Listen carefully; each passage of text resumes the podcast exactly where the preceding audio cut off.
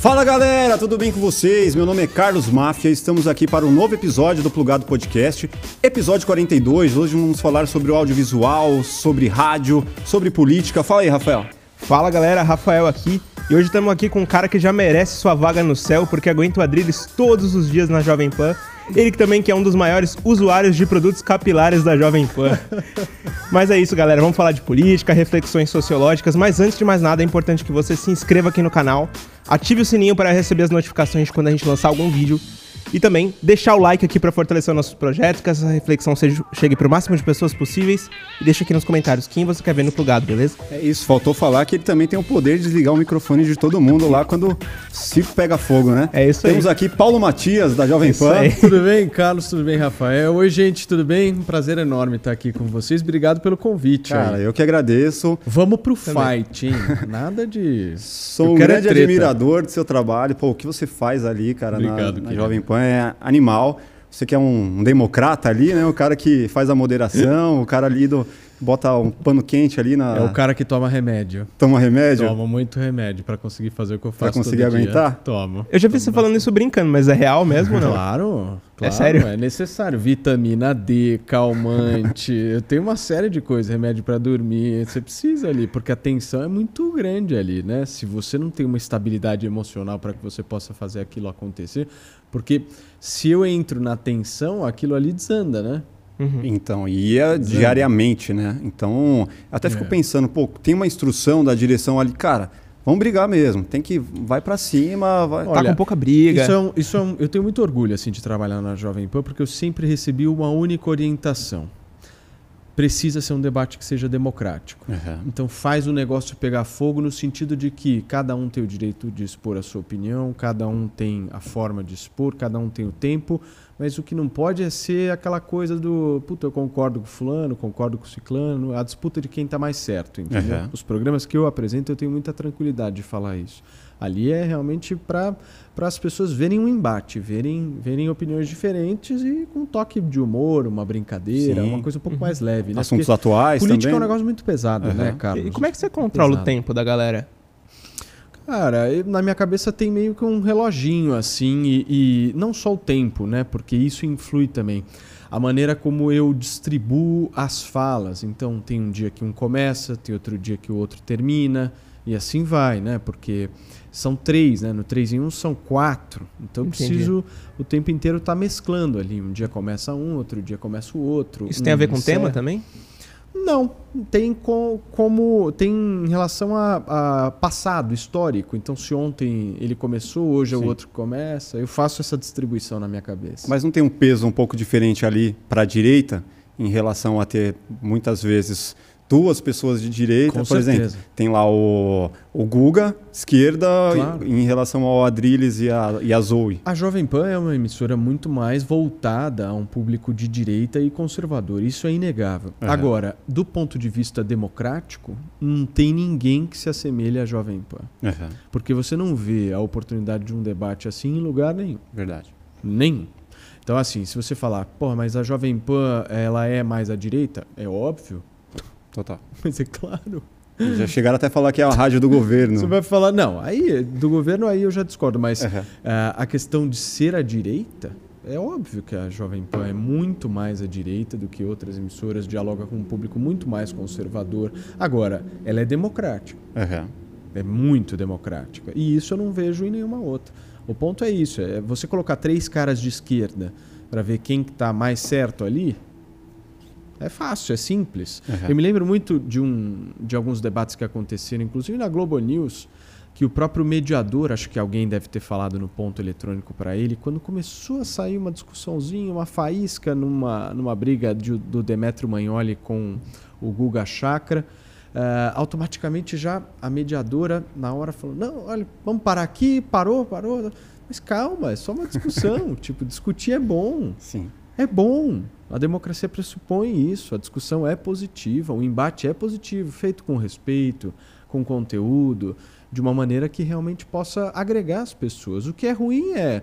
Puta, eu concordo com, com o Carlos, acho que o Rafael é, é melhor. Mas nós três aqui estamos todos na mesma linha, isso, só que o Rafael é um pouquinho mais. Entendeu? Não. Tem uma citação de um portal que chama O Vale, que ele. É, eu vou, vou citar aqui um trechinho que ele diz: Sim. A excessiva gritaria e falta de organização entre os debatedores tem feito do programa uma chacota. Muitas vezes os debates são forçados e chegam a beirar a atuação. Por fim, ouvir o programa Morning Show pelo rádio tem se tornado uma missão quase impossível. Olha, é, eu não sei o jornal Vale, mas é. hoje a gente ficou em primeiro lugar, pois é. superando é. a Globo News, inclusive. Então, assim. A receita, talvez, a receita tava. Tá... Talvez para esse jornal esteja difícil de assistir, mas para o povo como um todo, não, né? É, eu acho que ele está citando aqui a questão do, da barulheira no rádio. É claro tá? que a barulheira, ela existe. É, é, claro que o debate existe e nós estamos lidando ali com seres humanos. E seres humanos complexos. Sim. Extremamente complexos ali na minha frente. Extremamente complexos. Quando você fala isso, eu só consigo lembrar de um especificamente. Exatamente. Eu não preciso nem citar nomes. O público já é está complexo. lendo a nossa mente. É muito complexo a bagaça. Não é tão simples. Então, é, ali, de alguma forma, é, é um ser humano autêntico. Uhum. São seres humanos autênticos. Ali não tem personagem, entendeu? Ali é aquilo, é aquilo mesmo. Vocês não viram nos breaks. Puta mas, pau. mas break, a, Zoe, a Zoe é daquele jeito também? É, tipo... mas é um puta pau no Joel, break. Ela... Meu, é, é um negócio assim impressionante. Mas eu acho que é isso que dá a, a, a, importância do programa, entendeu? E é isso que faz os índices de audiência do Morning estão, meu, explodindo. Que animal. Explodindo, aumentando pra caramba. E, e de uma emissora que começou no final do ano passado e em alguns períodos do dia fica à frente de uma que está há 25 anos no ar. Pô. Uhum. 25 anos no ar. A Globo News está no ar. Então, assim, eu acho que está acontecendo uma verdadeira revolução. Sim. E muita gente não está enxergando isso. Mas isso tem a ver com a Jovem Pan também estar na TV agora, claro. num momento novo? Não, tá... o, esses dados que eu estou te citando são dados da TV fechada. Que é justamente, se você for analisar a audiência da Globo News, da Jovem Pan News, da Band News, da Record News e da CNN, que é o segmento de news. É esse o segmento que a Jovem Pan entrou. Num, no caso específico do programa de ontem que eu citei, nós ficamos à frente da Globo News. Sim, mas você tem uma força ali que já vem da rádio, então não está começando ali do zero na TV do nada. Mas na TV fechada é do, é do zero. Porque a TV fechada é um outro mundo, né? Sim. É um mundo totalmente distinto. É um mundo completamente diferente, uhum. completamente distinto. A lógica é muito diferente, né?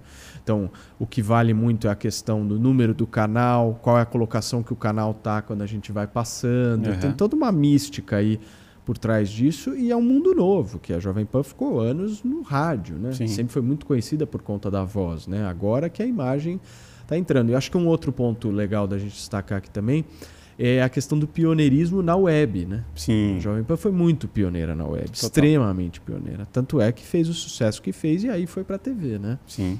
Animal. O, a gente fica falando aqui do Adriles. Pô, o Adriles é uma figura é, que a gente fica tentando entender ali até que ponto realmente tem essa questão de atuação ou não, né?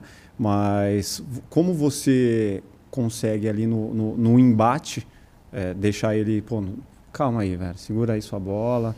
É, qual que é a, a fórmula ali para você ter essa... Oh, a minha medicação ajuda bastante, essa que eu tomo aí, que eu falei para vocês, floral, floral, uma coisa maravilhosa, ajuda muito.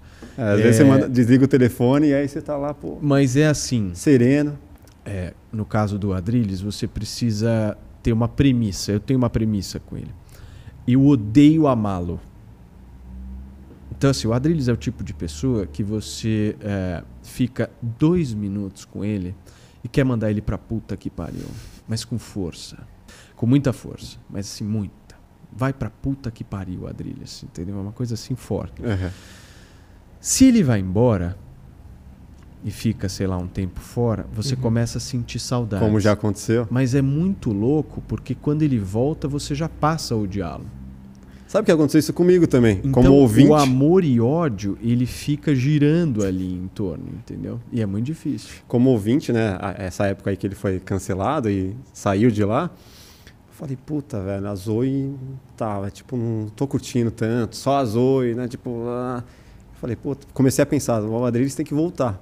Né? Não sei se foi o pensamento de vocês. Eu tinha a sensação de que ele ia voltar mais cedo ou mais tarde. Eu acho que ele nunca saiu, né? Na realidade, ele tomou uma suspensão ali, né? Ah, foi suspensão? É, praticamente. Não foi um cancelamento, então? É, assim. foi uma suspensãozinha ali que ele tomou de uma brincadeira que ele acabou uhum. fazendo e, enfim.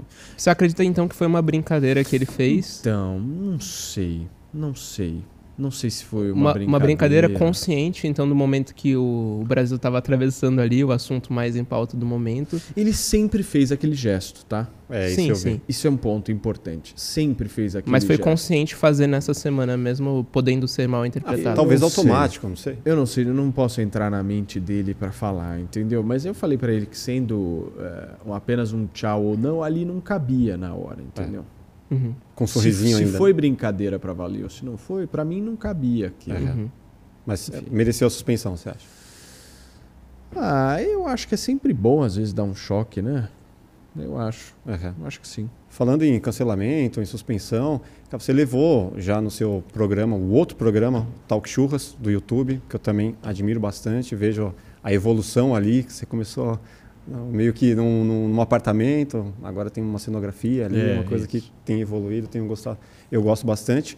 É, você já levou Mamãe Falei, Arthur Duval, Monarque, Rafinha Bastos, quem mais? Levou uns bons... Adriles? Uns bons Adriles cancelados. Foi, não foi? Não, eu levei. O Adriles foi no, Adriles no, foi. no começo. Meu, eu levo muita gente. Levo gente de esquerda, gente de centro, gente de direita, levo gente que não quer falar de política, levo gente que só quer falar de política. Eu levo de tudo ali. Pegando esses cancelados, uhum. conversando com todos eles e tendo conhecimento, que, que lição que você consegue tirar? Que lição que você consegue tirar de todo esse momento de cancelamento que a gente passa? De, pô, esses caras mereceram que tiveram, não mereceram. É, são pesos e medidas diferentes conforme a atuação de cada um? Cara, um, na semana passada eu entrevistei o Danilo Gentili no Talk Churras, inclusive vai para o ar em junho, no episódio Legal. de um ano do vai programa. Bomba. Aí nós conversamos com ele e tal, e ele falou uma coisa que é verdade. O politicamente correto da maneira como tá, ele é uma espécie de arma que um grupo político ideológico usa para atacar um outro grupo ele não efetivamente está disposto a melhorar as pessoas, entendeu? Sim. Ele quer simplesmente acabar com uma pessoa que pense diferente. Então, por exemplo, no caso do monarque, falar merda, todos nós falamos na vida. Você fala em privado, você fala em privado, eu falo em privado, já falei muito, vou falar. Sim, muito. Às vezes fala em público. Às escapa, vezes fala em público. Falar merda é da essência do ser humano. Falar merda é da essência das pessoas. As pessoas são imperfeitas, erram. Quando uma pessoa erra, o que, que eu defendo? Eu defendo que a pessoa ela sofra uma consequência, ela sofra uma punição. Sim. Claro, ela vai, porra, falou, meu, você vai sofrer a consequência pelo que você falou. Você é livre para falar isso, mas você vai sofrer a consequência. Agora, o ponto que essa galera do cancelamento quer não é que a pessoa sofra consequência, é que a pessoa suma. Sim. Que a pessoa morra. Que a pessoa simplesmente passe a não resistir mais. Seja exterminada. Esse é o meu ponto. Entendeu? Eu não acho certo isso. Uhum. Não acho certo. Acho que todo mundo erra, todo mundo tem a consequência de acordo com o seu erro, mas as pessoas elas merecem uma, uma segunda chance. Não faz o menor sentido isso, você exterminar o outro. E aí, infelizmente, a gente vê um, um, isso principalmente no, na classe artística, na classe mais televisiva, uma patota muito grande, né? Que não leva em consideração o fato, mas sim a onda. se faz parte daquele grupo que apoia uma ideologia específica, entendeu? Isso que, isso que me incomoda profundamente. Por exemplo, no caso do Danilo Gentili, quando o filme dele foi censurado é, pelo governo Bolsonaro, é, um filme de anos atrás. Um filme de, sei lá, 2014, uhum. 2015, quando a, o Bolsonaro fez aquela cagada de querer mudar a faixa etária, alguma coisa assim, inventou história para atacar o, o Gentili. Uh, você teve uma quantidade de agressões e de defesa muito uh, veemente por parte da esquerda, né, de que o Bolsonaro estava censurando. Agora, quando o Lula censurou, essa mesma galera ficou quieta. Sim. E vice-versa, tá? Sim. Vice-versa. Ou seja, o Brasil, infelizmente, as pessoas, elas, a gente viveu um processo muito de apatia política, né? Então, viemos de um processo de apatia do tipo, política não está na pauta. Sim. Aí vieram as manifestações, aquela participação das pessoas e tal. E aí a política ficou na pauta. Só que aí a política ficou tão na pauta que a gente criou paixões políticas, né? Sim. Ideologias disputa de times. políticas e uma disputa de time muito forte, o que, o, o que é, transformou-se numa polarização. Total. Em que você precisa necessariamente ou ser daqui ou ser dali e defender incansavelmente um ou outro, né? Se esquecendo do, do prioritário, que é o amadurecimento político E é você fazer uma análise política não com paixões, mas com fatos. Sim. Uhum. Bolsonaro é imperfeito, Lula é imperfeito, Dória é imperfeito, todos nós somos imperfeitos, somos seres humanos que erram, que batem a cabeça na parede e que, meu, a gente não vai melhorar o Brasil se a gente só apoiar o Bolsonaro, ou se a gente só apoiar o Lula, ou se a gente só apoiar a terceira via. Uhum. Não, não, não existe, os problemas não são ideológicos na minha, na minha visão. Acho que o problema educacional não é um problema ideológico apenas. O problema de segurança pública não é ideológico apenas. É, é simples. Eu acho que os problemas eles são mais factuais, entendeu? Essa disputa política, você acredita que tenha feito com que é, o grande número de mortes em meio à pandemia, pegar um pouco do, do Dória, entrou ali no jogo e ah, a vacina, eu, eu trouxe acho... a vacina e aí fica o, por exemplo, o Bolsonaro com o Mandetta nessa disputa uhum. também de quem aparece mais. Isso é claro, assim, é, para mim todos querem aparecer, Sim. entendeu? Não existe um lado bom ou mal da história. Existe um lado de quem paga imposto para bancar todos esses caras e esses caras. Então você pega centro, direita, esquerda, meia direita, meia esquerda, para frente, para trás, o que você quiser todos esses caras são financiados de alguma forma pelos outros caras, que na minha avaliação são nós que estamos aqui Sim. brigando por eles, entre aspas, uhum. entendeu? Tem gente que se mata por eles, Total. mas a sociedade para mim ela não é dividida entre esquerda e direita, ela é dividida entre os que usam o Estado e aqueles que pagam o Estado. Para mim é isso. E aí uhum. você coloca todo mundo no mesmo balaio, todo mundo no mesmo balaio. Para mim é, não, não existe essa diferença.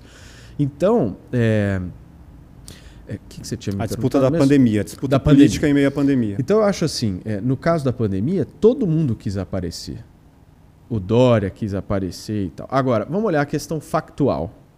A vacina foi fundamental, foi importante. Salvou vidas, sim, querendo, não querendo, gostando, não gostando. Salvou vidas, pô. Sim. Hoje nós estamos nessa situação confortável que nós estamos na pandemia por conta da vacina. A vacina não funciona.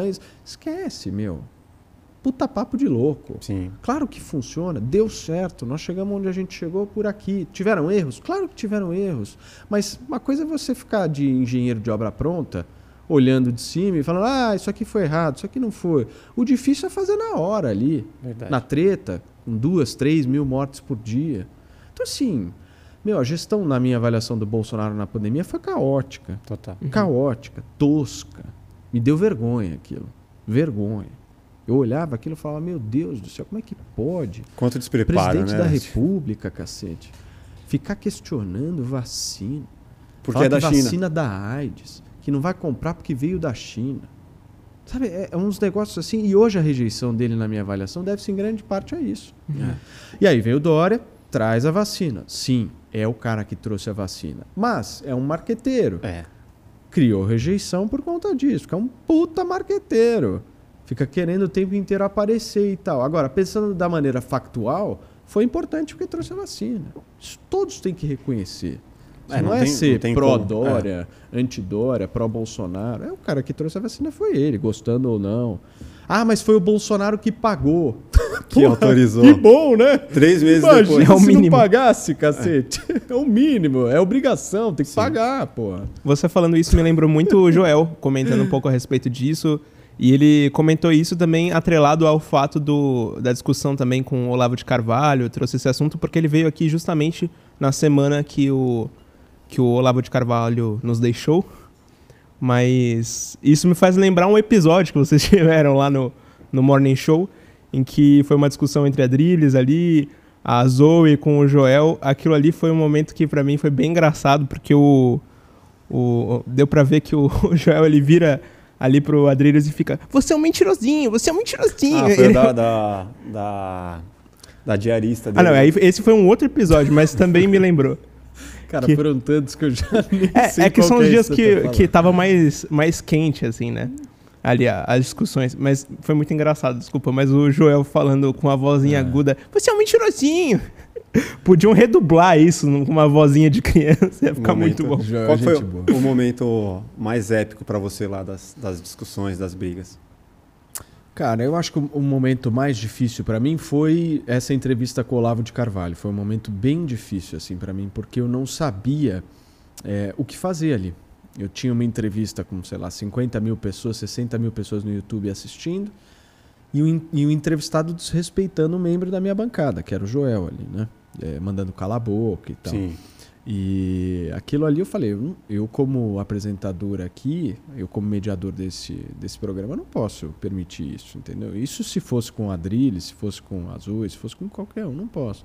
Então ali eu tive que ter um jogo de cintura muito grande para amenizar a situação e o meu objetivo era de continuar a entrevista, porque se o Olavo desligasse ali, eu perdi a entrevista. Sim. Então não adiantava meio, nada. Meio né? que aconteceu com o Marinho e o Bolsonaro. É, não adiantava nada. Sim. Tipo, acabou a entrevista, tá bom. Acabou a entrevista e eu sou um cara que produz conteúdo para o meu público, né? Total. A gente, nós somos produtores de conteúdo, então nós temos um compromisso com as pessoas que estão nos assistindo, uhum. né?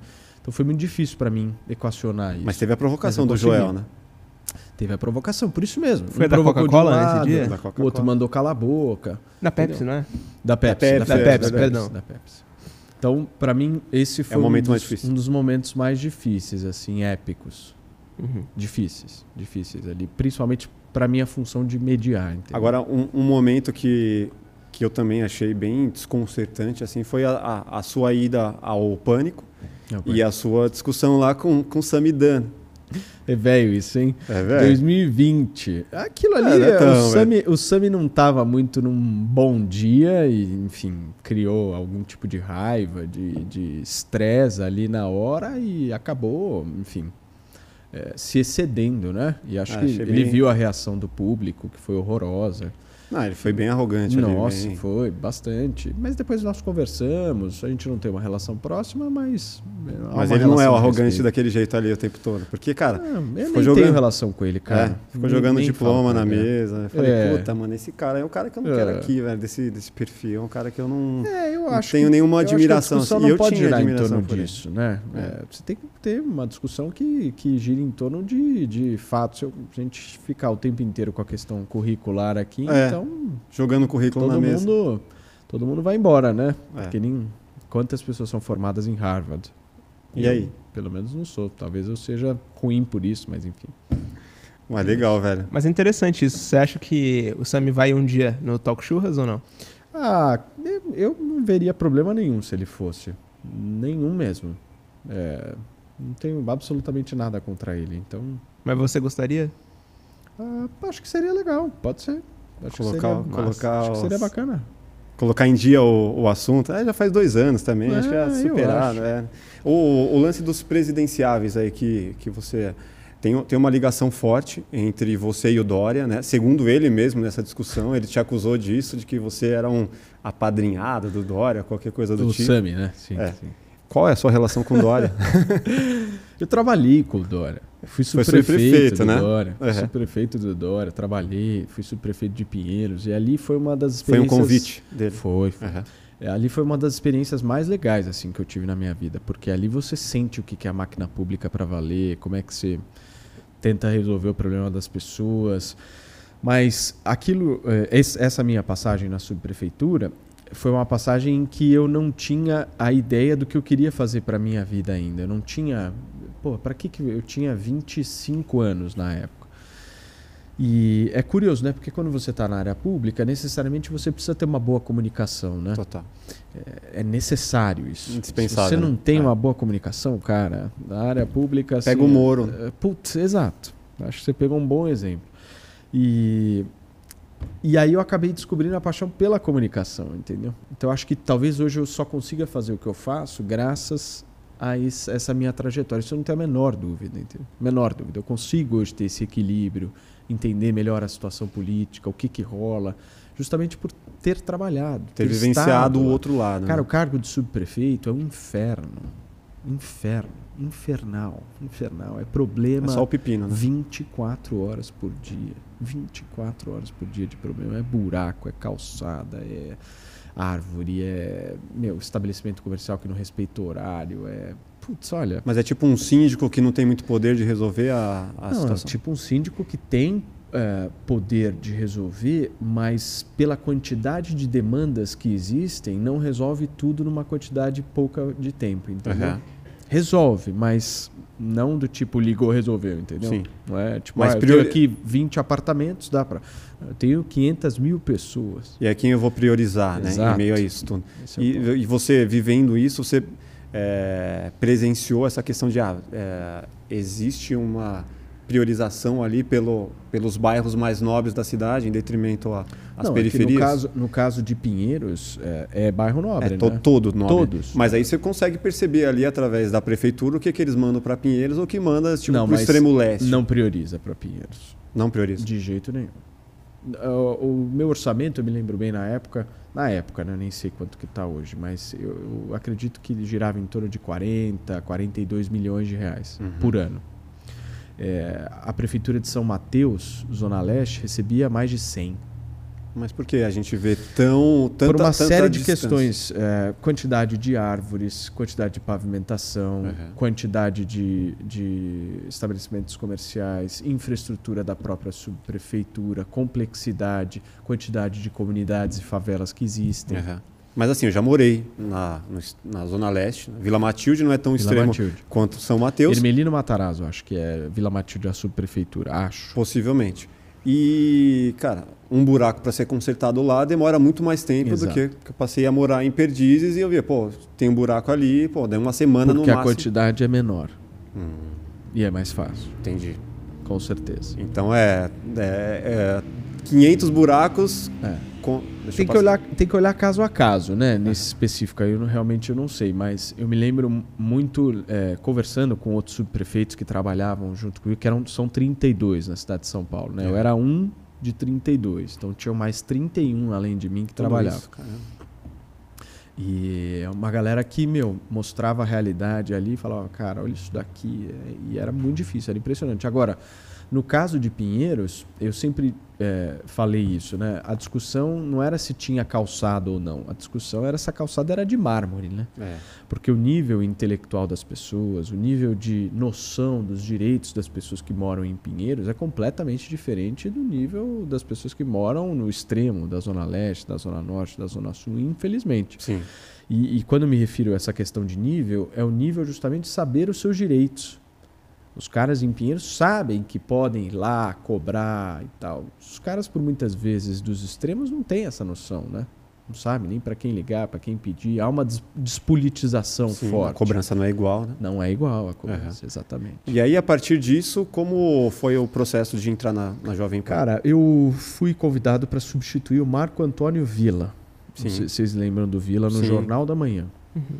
E jornal, para fazer alguns comentários lá no jornal. E falei, pô, que legal. Ah, vou, foi por ali que começou. Vou e tal. E comecei a fazer comentários. E aí, dois meses depois, o antigo apresentador do Morning, que era o Edgar, acabou brigando lá internamente, teve umas tretas lá com a e pediu demissão da rádio e saiu. E aí eu me lembro que chegaram para mim e falaram, ó, oh, você é, vai... Você é, topa fazer 15 dias só e tal? Eu falei, top, 15 dias tal. Poxa, legal para mim, nunca fiz isso na vida. E tô. Que ano que foi isso? Três anos e meio, acho, sei lá. 19, já perdi a conta mais ou menos. Já. já. Já não era pandemia ainda? Não. não e como que você se tornou um comunicador assim? Você entendeu ali na subprefeitura que você teria que melhorar enquanto comunicador para daí dar esse salto, né? Você já tinha essa dimensão que você tinha esse caminho para a comunicação? Eu acredito em destino, cara. Destino é uma coisa que eu sempre acreditei. Acho que as pessoas elas também têm, têm essa coisa meio que, porra, as coisas elas te levam naturalmente, né? Mas eu volto a insistir, é, eu não sabia na época da subprefeitura que eu tinha o potencial de, de comunicação, que eu poderia fazer o que eu faço hoje. E eu também tô, tô aprendendo, né? Todo dia aprendendo mais um pouco, me profissionalizando, enxergando grandes comunicadores e tentando pegar uma coisinha daqui, outra coisa dali para montar justamente o meu o meu case, né? E ali na rádio eu tenho, meu, vários caras sensacionais, espetaculares que eu vejo fora da rádio, converso. Gentil, é muito amigo. O Mion sempre manda mensagem, também carinhoso pra caramba, é um cara que eu admiro. O Emílio Surita, que é a gente lá na Jovem Pan acho que ele é meio pai, assim, pai sabe? É o paizão. É, alguns brincam que é o vovô. Eu, eu falo, meu, é paizão, porque uhum. é um cara fenomenal, assim, e, e, e poder, assim. Ótimos bons exemplos ali do ele. lado, né? E assim, para mim é isso. E aí formatando, né? Formatando um pouco a persona, quem é. E esse sou eu. E aí eu tô, meu, a cada dia buscando justamente um aperfeiçoamento, uma coisa a mais. E eu entrei na época na Jovem Pan, no momento em que não tinha TV, né? Então, é, é, a minha escola na Jovem Pan foi uma coisa muito maluca, porque eu passei pelo rádio, entrei no YouTube e faço TV hoje. Então eu tive as três escolas, que são escolas completamente diferentes umas das outras. Sim. A escola do rádio é uma coisa, a escola da, do YouTube é outra, é uma coisa mais leve, é uma coisa sem pressão, uma Sim. coisa que você vai lá, faz de boa e tal.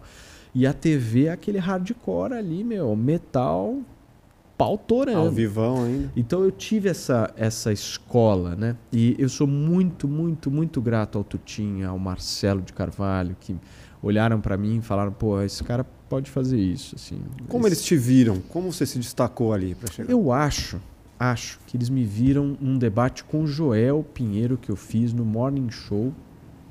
E aí o Ricardo Arcon, que era o produtor do programa, é, gostou e tal, olhou para mim de uma maneira diferente. Foi um cara muito importante também, o Ricardo Arcon. Um que, é- beijo, Arcon. que era um debate ali como subprefeito, falando provavelmente de algum problema e tal. Isso. E aí ele achou bacana, e aí me chamou e tal, e aí foi indo, aí eu sentei com o diretor de jornalismo e tal, e aí. E aí foi. E, e aí, perdão, eu acabei esquecendo. Antes do, do, do, Morning Show, eu entrei primeiro no 3 em 1, que é o programa da tarde que eu faço. Eu apresento dois programas Sim. da Jovem Pan, um de manhã e um final do dia. É, eu entrei primeiro no 3 em 1. Aí depois eu recebi esse convite pro Morning Show, mas foi tipo um mês depois, assim, de diferença. Sim. E sou muito feliz fazendo o que eu faço. Assim, sou um cara realizado, apaixonado, quero seguir nessa, nessa área. As pessoas me perguntam: você vai voltar para a política? Eu falo: de jeito nenhum. É, você foi candidato né, a, Não a deputado. Fui.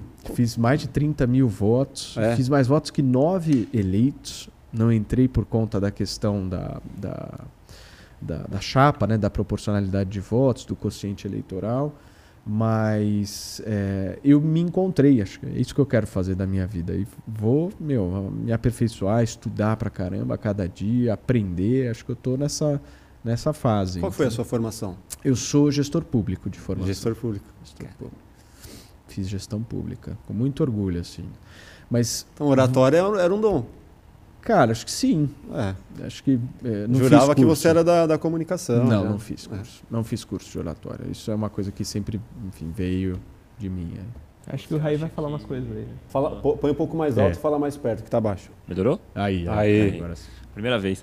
É, você acha que o pessoal da Jovem Pan, assim, abriu o olho mais para você por conta de você tá ali no ramo político ou tipo eles acham que você era mais ah olha só esse cara tem um potencial mais como comunicador do que como uma pessoa da política em si o que, que você acha que eles essa visão Eu acho o seguinte é, quando eles me chamaram para ser comentarista naturalmente a visão é, política ela contribui porque um cara que vivenciou a política pode comentar muito melhor a política Sim. isso é óbvio Sim. Se olhar qualquer comentarista que tenha vivenciado isso você pega por exemplo um cara que eu admiro pra caramba, o Gabeira. Adoro o Gabeira. Os comentários uhum. do Gabeira são maravilhosos. É um cara de, de centro-esquerda que eu gosto. É, mas o Gabeira foi político. Ele, ele tem esse conhecimento, ele sabe como é que funciona a coisa. É, é óbvio que, do ponto de vista de ser comentarista, há uma, um olhar nessa ótica que você falou. Agora, do ponto de vista de apresentar, de mediar, Aí eu acho que eles olharam a questão da comunicação. Isso eu não tenho dúvida. Porque apresentar é, sabendo sua política, acho que para você ser apresentador, você tem que, que é, saber se comunicar em primeiro lugar, antes de saber política. Né? Sim. Né? Então, pra, por exemplo, você acha que todas, pelo menos a maioria, né, de, das pessoas envolvidas na política deveriam, sei lá, fazer algum curso de oratória? É, isso é um bom exemplo para o Bolsonaro, né? Que ele como comunicador, cara, é, deixa muito a desejar. Cara, né? O cara que, que fala qualquer pérola ali, a qualquer momento pode ser uma pérola, né? isso é, mas é, talvez uma assessoria de imprensa ali para ele. Eu não sei, eu tenho algumas dúvidas em relação a isso. Eu acho que não existe receita pronta. Não tem receita pronta. O que eu acho que as pessoas têm que primar em primeiro lugar não é nem pela oratória ou pelo pela bom discurso, mas é pela autenticidade. Eu acho que nesse ponto o Bolsonaro vai bem Você pode não gostar dele, mas ele é o tiozão do churrasco. Né? É autêntico. E a galera, tem muita gente que gosta. Ele é, é assim. O, o, Lula, a mesma coisa. Sim. É daquele jeito lá, quando ele pega o microfone, vai lá. Os caras são assim, né? Uhum. Então, quando a coisa é muito maquiada e tal, eu acho que isso, isso dá, um, dá um ar de, de, de, de fake, né? Fica um ar de Dória. Talvez, talvez. Uma das grandes críticas que eu tenho ao João, eu acho que é esse excesso de, de, de, de publicidade, de marketagem, de talvez se ele fizesse menos, palavras bem colocadas. Talvez eu acho que se ele fizesse menos ele não teria a rejeição que tem. Uhum. Mas acho. acho. que isso já está nele ali desde sempre, né? Cara? É, mas eu acho que as pessoas elas podem vir a, se reciclar, né? A, uhum. a, a mudar, a se transformar. O que ele faria, o que ele fazia ali no começo de se vestir de gari, ir pra rua, é, aquilo, aquilo ali. Eu acho que era exagerado. Aquilo não era Comer pastel? É. Não, comer pastel todos comem. Eu acho que o ponto não é nem esse. O outro lá comeu frango com farofa, lá caiu a farofa. Aquilo foi muito fake news, né? Mas enfim, mas, mas o ponto é esse. Tipo, não precisa disso. Entendeu? Você serviu uma coxinha de propósito para ele lá no, no talk show? Servi, mano. Uma coxinha de camarão maravilhosa. Eu vi a coxinha e falei, puta, olha a provocação. Bom, vamos para um assunto atual que está recente aí. Hoje tivemos encontro de Bolsonaro com Elon Musk. Sim. O que, você imagina que vem disso daí? Cara, eu acho que o Elon Musk é um gênio da grana, né? As pessoas acham que o Elon Musk está defendendo só liberdade de expressão. Eu acho que, em primeiro lugar, o Elon Musk é um puta empresário. Sim. Puta, só pensa em grana. Joga cara. dos dois lados. O cara que tem 44 bilhões de dólares para comprar uma rede social, se a prioridade dele não é grana, eu não sei o que é.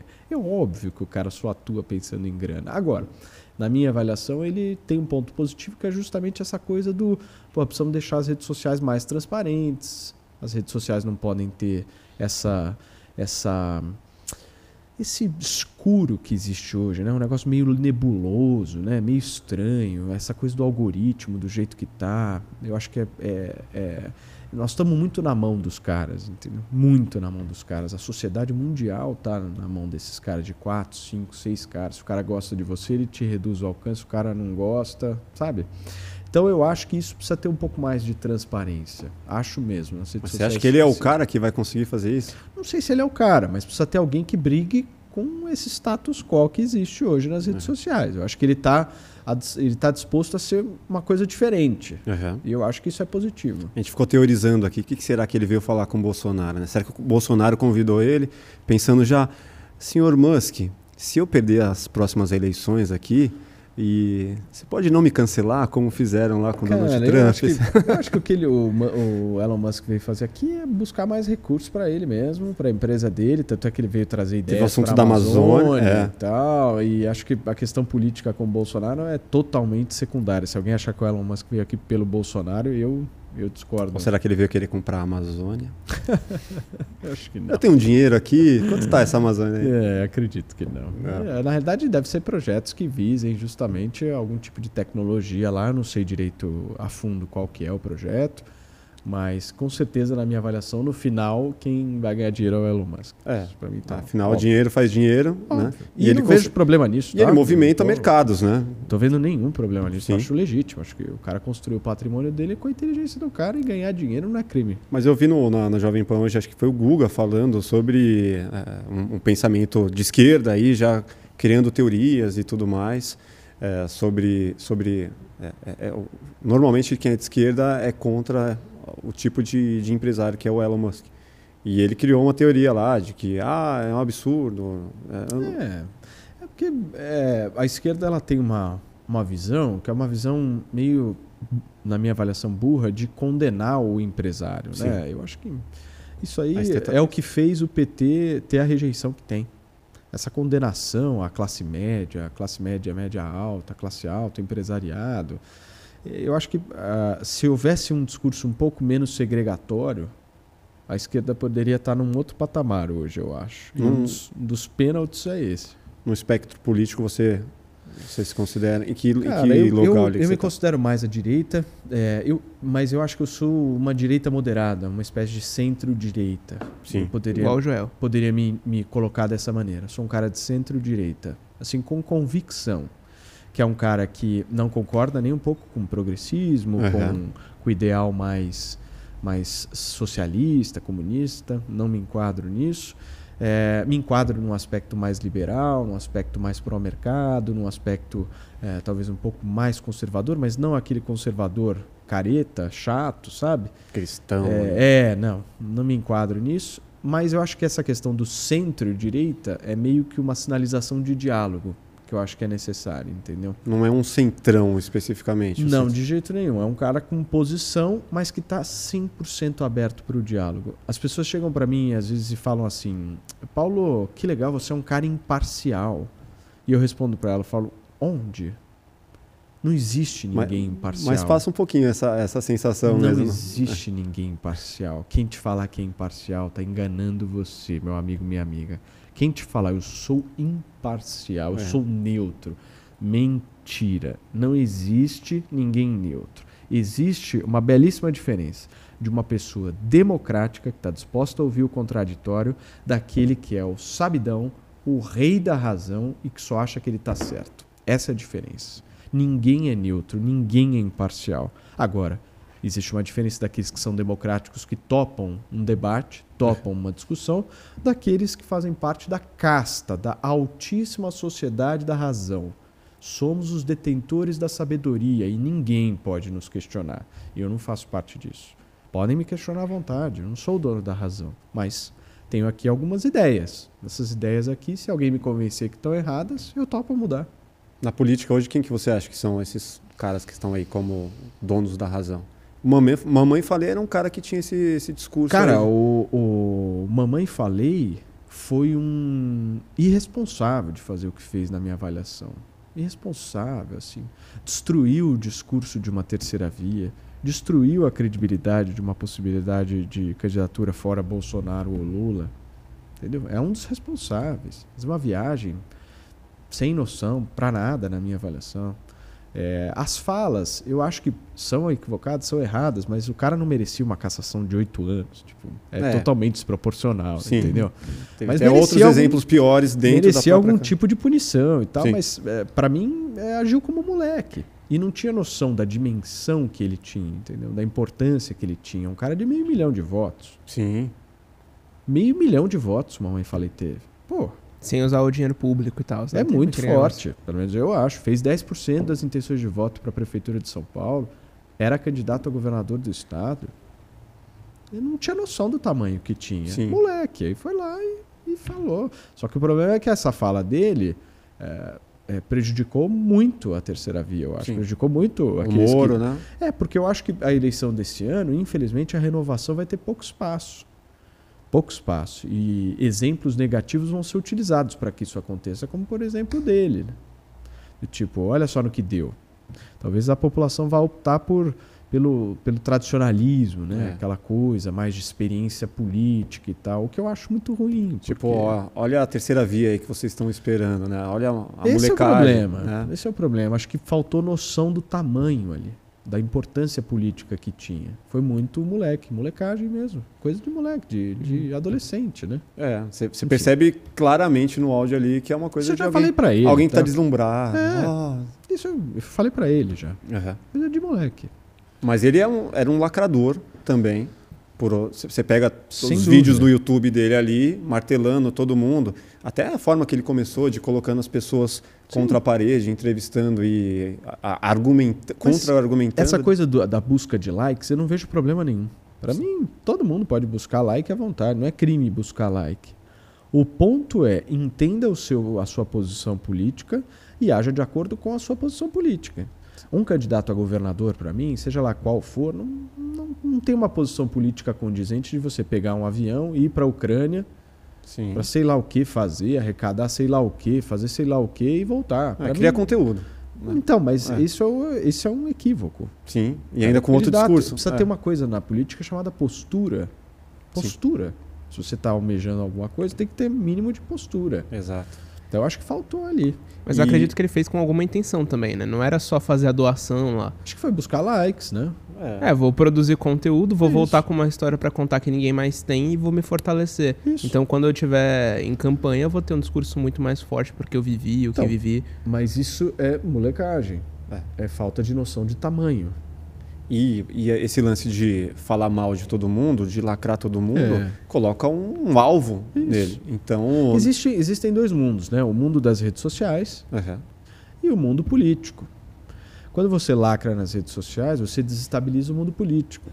E sem mundo político, você não faz nada. Sim. Então você uhum. pode lacrar à vontade aqui, mas a realidade não vai ser transformada porque a realidade é transformada aqui. Uhum. Esse é o ponto. Faltou habilidade ali. Mas eu acho que também é uma questão de Jogo amadurecimento de político. Uhum.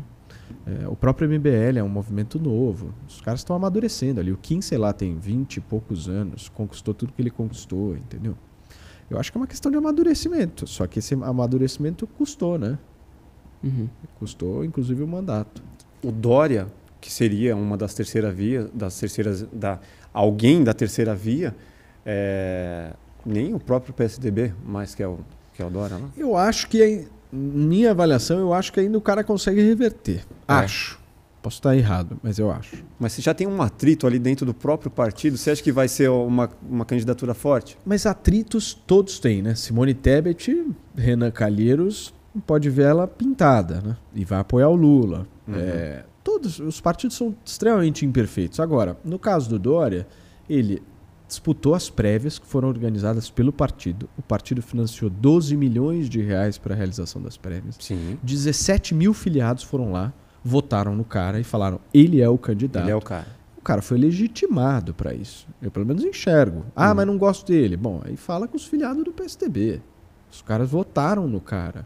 Elegeram o cara para ser candidato. Teve disputa, Eduardo Leite contra ele, lembra? Sim, sim. É... E aí, meia dúzia uh, de gatos pingados, que são os, os cabeças ali, os famosos cúpula. caciques e tal. A, a, cúpula não gosta dele, tipo Aécio Neves e tal. E aí fala: não, não vai ser candidato, a gente vai dificultar o cara. Eu tenho uma tese.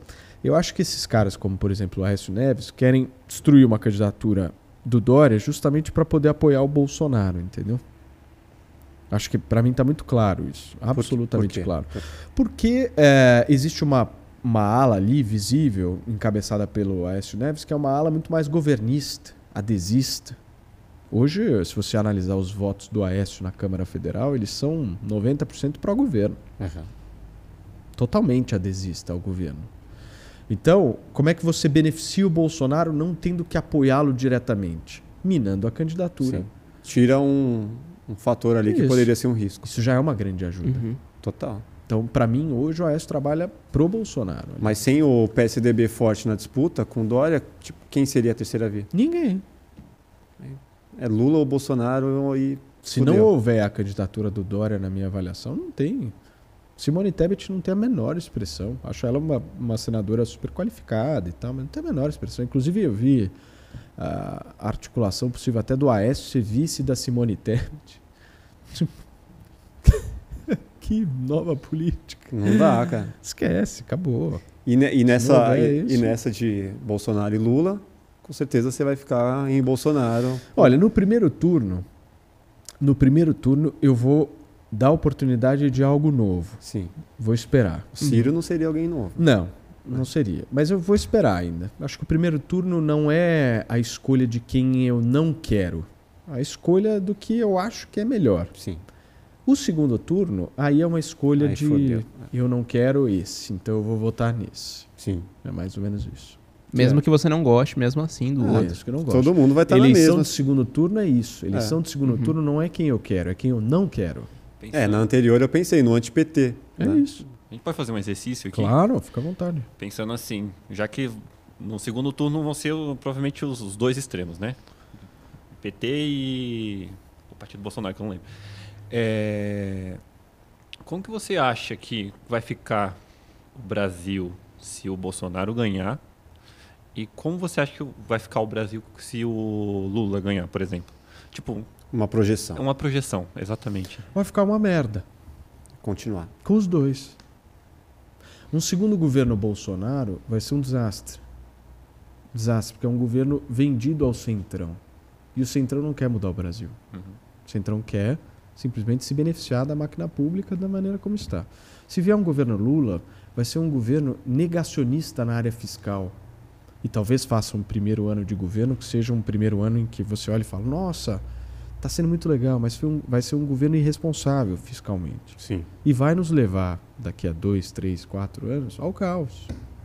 Então, para mim, assim, tanto um quanto o outro não são uh, opções boas para o Brasil. Uhum. Você acha que, não por acho. exemplo, se algum dos dois ganhar, haveria um outro impeachment? De algum hum, dos governos? Acho que não. Não? Acho que não. Impeachment acontece por três razões: perda de apoio político, uhum. e isso o Bolsonaro não perdeu. Não perdeu. Respaldo popular, e isso o Bolsonaro também não perdeu. Tanto é que tem os seus 30%, um terço da população acredita no cara. Uhum. É, e perda é, do apoio midiático. Isso o Bolsonaro perdeu, na minha avaliação. A imprensa, aliás, eu acho até, falando uma coisa aqui extremamente verdadeira para vocês, um dos pontos positivos do Bolsonaro é que a imprensa odeia ele. Isso é bom. Isso é bom. Foi que candidatou ele, né? Eu acho isso bom, eu não acho isso ruim. Porque eu acho que ele conseguiu... A imprensa mais a Globo, né? Não, todos. Todos. Cara, jornalista odeia o Bolsonaro. É. Assim, odeia o Bolsonaro com, com, com um afinco, assim, que é uma coisa impressionante. Uhum. Os caras odeiam o cara. Podem ver qualquer um na frente, menos o Bolsonaro. Mas eu acho que isso é positivo. Eu acho, eu vou explicar por que, que é positivo.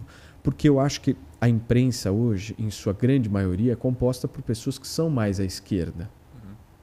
Então, no momento em que você tem alguém de direita no poder, você tem um contraponto ali. E aí, a pessoa que está, nós, cidadãos comuns que estamos tendo acesso à informação, a gente pode fazer essa análise.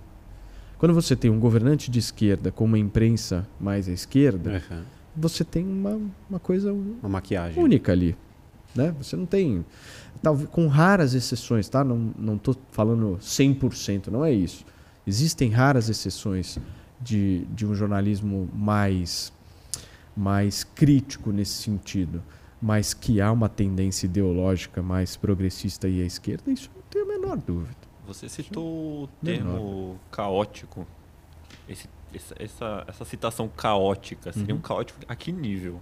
E de quem você fala? No Brasil, caso alguma do, alguns dos dois vença. Acho que é, que, como assim, que nível? Nível. Uh, o que, que você quer dizer com nível? Nível institucional, nível. Ah, de golpe, essas coisas? Que, educação, financeiro. Cara, a gestão, a gestão educacional do Bolsonaro é um desastre. Desastre completo. Nós tivemos trocas constantes de ministros. Sim. Ministro, pastor negociando verba do Ministério da Educação para a igreja. Então, assim, um desastre caótico. É um ventralbe como ministro. Caótico, assim não fez nada a não ser bravata, a não ser videozinho para lacrar na internet, nada. Então, para mim. É, Educação, saúde. A gente vai sofrer nesse sentido. É, a questão da saúde, a pandemia, a gestão da pandemia, já falei, para mim foi desastrosa, ruim, é, lenta, ideológica. É. Política internacional? Política internacional estranha, né? Porque ao mesmo tempo você. É, é, você se diz mais à direita, mas ao mesmo tempo está do lado do Putin contra a Ucrânia. Aí você fala no Brasil que você defende liberdade, mas fica quieto em relação à Ucrânia pela questão dos. Como é que chamava lá? Os. É, não é fermento, é. Os fertilizantes. Fertiliz, fertilizantes. É. Por conta dos fertilizantes e tal. Não, não podemos nos é, meter é, por conta De uma hora para outra, os fertilizantes se Pô, Você está gritando por liberdade aqui, é. um ditador invade um território é, autônomo ucraniano e a gente vai estar preocupado com fertilizante. É. Então, existe uma questão que são valores, princípios que estão em primeiro lugar antes de qualquer coisa. É, enfim, então eu acho que o caos ele vem disso. No caso do Lula, a minha maior preocupação é justamente a questão econômica, porque ele é um negacionista dos números. Sim. Ele já disse: não haverá teto fiscal no meu governo, teto de gastos. Não haverá. Que é um pouco o que aconteceu com a Copa, né? Para mim, assim, é, Bolsonaro foi um negacionista da pandemia e o Lula é um negacionista matemático. Dos dois. Que tira os números Ambos. do, do, do, Ambos do foram rabo, né? negacionistas. Né? Um de um lado, outro do outro. Sim. É gripezinha, não existe isso daí, vacina da AIDS e tal. Negacionismo isso. Do outro lado, é, Marolinha? Não, tá, nós vamos. Acabou essa coisa de teto de gastos. Privatizações não podem existir, nós temos que aumentar o Estado. Isso não enxergar a realidade, não enxergar um Estado moderno, mais ágil, mais eficiente. Então eu acho que o caos ele vem daí, entendeu? Mas é, uhum. não fazemos copas, não fazemos copa com o hospital. É, esse é o ponto. Que é o, o discurso do Ronaldo naquela época lá. Então você, você vê a copa, o tanto de dinheiro ali que foi usado de forma é. irresponsável. Né? É, é, é um pouco do, do, negacionismo aos números que você diz. Né? Para mim é isso. É, é, é, e eu acho que o caos é, e a, a questão negativa ela vem daí. Vem daí, uhum. sim. Você, você falou há pouco com a gente que você adora música. Gosto que, muito. Você falou que toca batera. Que, que, como, Bateria, como violão essa, como que é essa e, sua história aí? E piano. É. Sempre gostei. Meu pai sempre me, me inseriu na música. É. Eu, estou fazendo isso agora com a minha pequena que tem dois anos, quase três anos também. Que legal. E eu acho que a música transforma as pessoas, né, cara? Sim. Faz com que haja uma válvula de escape, uma coisa daquele dia a dia. Não tem coisa mais gostosa de chegar em casa, pegar um violãozinho e ficar uma hora, duas horas tentando tirar uma música. Isso é um é, tesão. É animal. Eu adoro. Eu adoro também. Sou, passei a adolescência é. estudando música e a gente gosta muito de música aqui, a gente traz música o tempo todo. É, a gente é apaixonado por música. É. E pra gente aqui, é, a gente traz muito da, da história dos convidados através de uma música. Né? O que, que a gente costuma pedir aqui é que música, é, para alimentar uma, uma, playlist que a gente tem no Spotify, a gente costuma perguntar que música marcou a sua vida. Né? Então, a gente pede uma música para a gente poder alimentar e, consequentemente, marcar esse momento através de uma música. Cara, eu gosto muito, muito de uma música que eu ouvia com o meu pai, do Tears for Fears. É, Everybody. É... Want to Rule the World? Yes, esse mesmo. Muito massa a música. Qual a memória afetiva que isso te traz? Cara, total. As viagens que a gente fazia na estrada ouvindo essas músicas. Everybody Wants to Rule the World. Essa música do Tears for Fears, pra mim, cara, é um espetáculo, assim. É, é foda. Me, me faz lembrar muita coisa e, e eu adoro ela. Ouço sempre, sempre. Legal. Qual que é o seu, a sua grande projeção aí para os próximos anos? Jovem Pan, o que, que, Pô, que, que você, pretende, você pretende se tornar? na área da tornar, comunicação. Eu quero me tornar um, um comunicador melhor ainda, uhum. mais com mais experiência, com mais bagagem, com mais é, tino, com mais leveza, mas é um comunicador que tenha uma posição muito clara perante as pessoas, porque eu acho que não é crime isso. Uhum. É, a maioria dos comunicadores eles preferem não não optar pelo seu pensamento, né?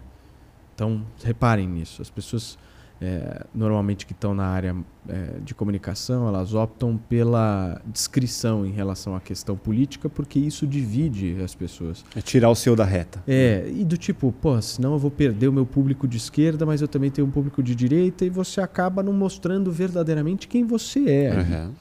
E eu, ao longo da, da minha trajetória, não sei como que ela vai ser, quanto tempo vai durar, enfim, o que vai acontecer. Vai futuro, longe, com certeza. Mas eu quero mostrar para as pessoas que sou eu eu penso assim e não é porque você pensa diferente de mim que você tem que me odiar. Você pode gostar de mim. E a gente tem que aprender a conviver com quem pensa diferente. Então eu quero, eu quero muito ser um cara assim, entendeu? Eu quero muito é, crescer na área da comunicação, dentro da Jovem Pan, com esse intuito, entendeu? Essa coisa muito fixa do tipo, precisamos cultivar a convivência dos diferentes. Isso é um mantra que eu tenho na minha vida, assim. Todo dia eu acordo e falo: precisamos cultivar o convívio de quem pensa diferente. A sociedade rachou, a sociedade, as famílias estão brigadas. Você não consegue fazer um almoço em paz porque vem o porra do Bolsonaro falar um negócio, o merda do Lula falar outro, o Dória pegando a calcinha apertada. Porra, nós precisamos fazer uma sociedade mais harmônica. A vida é mais que isso. Uma sociedade que não seja uma sociedade debruçada nesses caras, uma sociedade que possa, meu, conviver com as suas diferenças, mas conviver bem. Nós temos um futuro pela frente, a gente precisa cultivar isso nas pessoas. Mas você acha que o povão é, tá tão preocupado com isso quanto a gente, aqui em São Paulo, ou até nessa região Acho que não. Acho que não, acho que as pessoas não estão preocupadas, mas estão mais preocupadas do, do que estavam há 10 anos. Sim. Total. E eu acho que isso é uma gradação é uma evolução, entendeu? Você não vê que, sei lá, lá no interior do Nordeste o cara está preocupado, cara, o que, que ele vai comer na próxima semana. Sim, mas está mais preocupado com política do que estava há 10 anos. Ah, isso, com certeza. E hoje estará menos preocupado com política do que estará há 10 anos. E assim vai, entendeu? Uhum. sim. É uma evolução. Que, é, eu, eu, vou, eu vou tentar ser uma voz da, da, da moderação mesmo, da ponderação, uma voz de união. Eu sou um cara que converso muito com a esquerda, converso com a direita, converso bem, com respeito. Os caras. Pô, entrevisto um monte de gente de direita que sabe que, pô, eu tenho minhas críticas ao governo Bolsonaro, meu. Não é uma coisa que me satisfaz, mas eu converso, eu dialogo. Sim. Não, não tem essa coisa da lacração comigo, entendeu? Do tipo, vou mandar uma aqui. Entendeu? Não. É porque eu quero cultivar essa coisa do diálogo. Mas eu acho que diálogo pressupõe você ter a clareza do que o outro pensa. Senão fica um, um, negócio meio, meio vazio, né? Sim. Cara, eu lembro que no episódio do Joel, eu trouxe uma reflexão que eu quero ver se você aprova essa... Sim. Essa imagem que eu, que eu meio que desenvolvi para fazer uma reflexão filosófica e sociológica a respeito do momento em que a gente vive, justamente nesse tema que você está falando, que é assim, imagina que a gente tem um molho de chaves uhum. e a gente tem uma porta. A gente pega essa primeira chave, a gente encaixa nessa porta, a gente gira essa chave e ela gira até certo ponto, mas ela não é a chave certa para abrir essa porta. A Beleza. gente tira ela, a gente separa ela do molho de chaves, a gente pega a próxima, coloca, gira mais um pouquinho, ela também não abre, a gente tira, tira separa. Vai tirando do molho. Em uma terceira oportunidade de colocar uma chave no, na porta, a gente escolhe outras chaves do molho de chaves das quais a gente ainda não tentou, uhum. ou a gente repete as chaves que a gente tentou.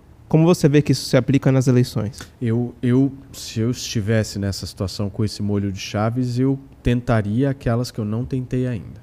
Com certeza. É a resposta lógica que vem de qualquer espectro político, seja o cara que é lulista, seja o cara que é bolsonarista. Ambos re respondem a mesma resposta quando se trata de chaves. Agora, quando se trata de eleições, quando se trata de política, por que as pessoas não vão pela coerência e elas querem repetir pessoas que já tiveram, inclusive, mais de uma chance. Porque o povo brasileiro, de alguma forma, e quando eu falo povo brasileiro, eu não estou falando de classe menos favorecida só, não, viu? Estou uhum. falando do povo como um todo, população brasileira. Foi criada muito de acordo com uma cultura de se ter dentro do Estado alguém que o salve. E no momento em que você acha que alguém vai te salvar, ou seja, por que, que eu vou votar no Bolsonaro? Por que, que eu vou votar no Lula? Porque eles vão me salvar daquele. Vai mudar o Brasil. Porque eles vão, eles vão me salvar, eles vão me acudir, eles vão. E eles não vão. Uhum. Eles não vão fazer isso. Ninguém vai fazer isso. Quem vai mudar o Brasil são as pessoas. É o a cidadão sua, comum. A sua correria vai fazer você. É, a, é o seu corre. Não foi o Bolsonaro que conseguiu teu emprego. Não foi o Lula que conseguiu teu emprego. Te deu sua casa. Os caras cobram um puta imposto de renda seu todo ano. Ou impostos é, de Estado, ICMS. Enfim, PIS, COFINS. Os caras estão tirando o dinheiro de você. Eles não estão te dando dinheiro. Então, amigo, entenda de uma vez por todas, você é a coisa mais importante. Essa cultura precisa ser implementada no Brasil e não foi ainda. Por isso que a gente tem a falta de coerência, porque a gente coloca em primeiro lugar a salvação. O povo brasileiro e, e muita gente bem de vida coloca isso. Esse cara vai me salvar. Esse Mas não é o, o medo do desconhecido? Que não aconteceu muito. O Bolsonaro era o desconhecido, teoricamente. Apesar dele ter anos na política, mas muita, muita gente ali imaginou, quando ele entrou, beleza, esse cara aí é um desconhecido, mas ele é o sincerão que pode ser que, que venha a salvar o mundo. Então, mas, mas é, será que a gente faz é isso, isso de novo? Né? Tipo... Saberemos em outubro. Mas, volto a insistir, é, as pessoas falam assim, a terceira via acabou. Não, para mim não existe terceira via. Você não tem candidato. Você tem nomes aí que são lançados, mas você não tem uma campanha, você não tem uma definição de candidatura, quem é o vice, qual Ainda, é a Ainda, né? Até então. Então não tem nada. Então você fala assim, ah, decolou e naufragou. Para mim, a terceira via nem, nem, nem decolou. Sim. Tá no aeroporto ainda, entendeu? Nem saiu do negócio. E talvez nem saia do você, jeito que tá. Você é a favor das, das pesquisas Cara, eu acho que as pesquisas elas é, são necessárias, elas são importantes e elas traduzem o momento que a gente está vivendo. Erram, como qualquer matemática pode ser feita e como qualquer instituto pode errar, mas traduzem um certo momento. Mas as pesquisas ainda não criaram um nível científico, na minha opinião, capaz de captar votos em silêncio, Sim. capaz de captar um pouco a tendência de pensamento futuro. E é lógico, isso é muito difícil de ser feito mesmo. Mas eu acho, por exemplo, o Bolsonaro ainda não perdeu a eleição, na minha avaliação, para o Lula, se forem os dois. Não, também acho eu acho que vai ser uma disputa muito acirrada. Uhum. Por quê? Porque eu acho que existe uma parcela da população brasileira que tem vergonha de falar que vai votar no Bolsonaro. Justamente por ele ser chucro, Sim. o tiozão do churrasco, o cara que fala merda. Mas tem uma parcela grande da população brasileira que eu acho que não é refletida nessa pesquisa, que é aquele cara que fica quieto só observando e que fala: puta, se eu falar que vou votar no Bolsonaro aqui, eu vou passar vergonha. Sim. Melhor ficar quieto. É o cara do fica quieto. E eu acho que esse cara do fica quieto na, na eleição vai ser decisivo. Mas isso as pesquisas elas não captam ainda. Mas você entendeu? não acha uma baixa amostragem para para refletir o que, que, o que, que o Brasil está querendo ou assim Sim, para mas a- eliminar um candidato? Sim, concordo, é uma baixa amostragem, mas não se pode comparar isso com uma enquete de Twitter, entendeu? É. Pra mim, quem fala assim, ah, mas peraí, O no Twitter Twitter, tá- aqui deu 95 Bolsonaro e teve 50 mil votos. Tá bom, beleza. Mas não tem o critério científico que tem uma pesquisa. A pesquisa ela tem um critério científico que pode ser questionado, pode ser... Enfim, mas eu sou 100% a favor de que as pesquisas possam ser divulgadas. Eu não sou a favor de censura, nem nada. Mas eu acho que elas têm um papel importante porque elas formam a opinião de alguma maneira. É, eu né? acho que elas formam mesmo e muitas vezes eliminam a possibilidade de um terceiro, Sem de uma terceira opção. Sem dúvida. Que aí você fica ali, muitas vezes você fala, pô, não vou votar nesse candidato, Sem dúvida. porque o meu voto vai ser Não desperdiçado. tenha dúvida disso. Formam e formam mesmo. Mas é da democracia, né? É, qual é a opção que teria em relação à pesquisa? Não permitir a sua divulgação? Aí eu acho que é censura. Sim. Para mim, isso é censura. Não pode fazer uma pesquisa num país? É, Faz não, sentido. Não tem, uma, não tem uma solução também. Mas tem é, uma solução. Mas é complicado, porque É você complicado. elimina possibilidades. Ah, é, é o Nanico, que tem lá menos É. de 1% e nunca vai ganhar. Então você fala, pô, Agora, melhorou essa questão das pesquisas no Brasil, né? Porque agora eh, os partidos que se sentirem lesados ou os candidatos podem ingressar na justiça, Uhum. questionando o método científico. Agora tem a obrigatoriedade de transparência do método. Antes não tinha isso, né? Acho que nós estamos avançando aos poucos. Mas, eh, sim, eu acho que as pesquisas elas eh, ainda não conseguiram refletir um voto, seja para a esquerda ou para a direita, que é aquele cara mais calado, mais quieto, entendeu? sim. Eu acho que eles ainda não acharam uma forma de refletir isso. E eu já vi você falando também a respeito do símbolo de impunidade que, que vai ser para o Brasil assim que se essa hipótese existir, né, de o Lula ser reeleito. Como que você vê esse símbolo? Ah, eu acho, acho ruim, né? Eu acho bem ruim. É, acho que o Brasil passou por esquemas de corrupção muito sérios, né? É, dizer que não existiu isso e que todo mundo lá é santo é, é um negacionismo, é outro negacionismo, né? É, e eu acho que seria um péssimo recado para o Brasil. Um recado justamente de que, meu, aqui você faz o que você quiser que é nosso. Mas o recado não vem do Supremo que permitiu que o Lula fosse um candidato, um possível candidato? Veio, veio do Supremo.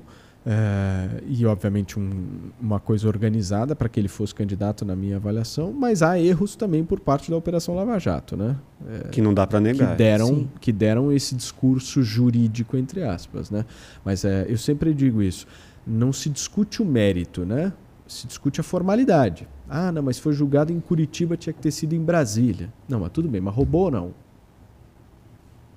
Aí ninguém fala nada. É, Não, mas Tá vamos bom, discutir foi- se, puta, esse copo aqui tá posicionado errado. Ele tem que estar aqui, ó. Não, tudo bem, mas é um copo, né?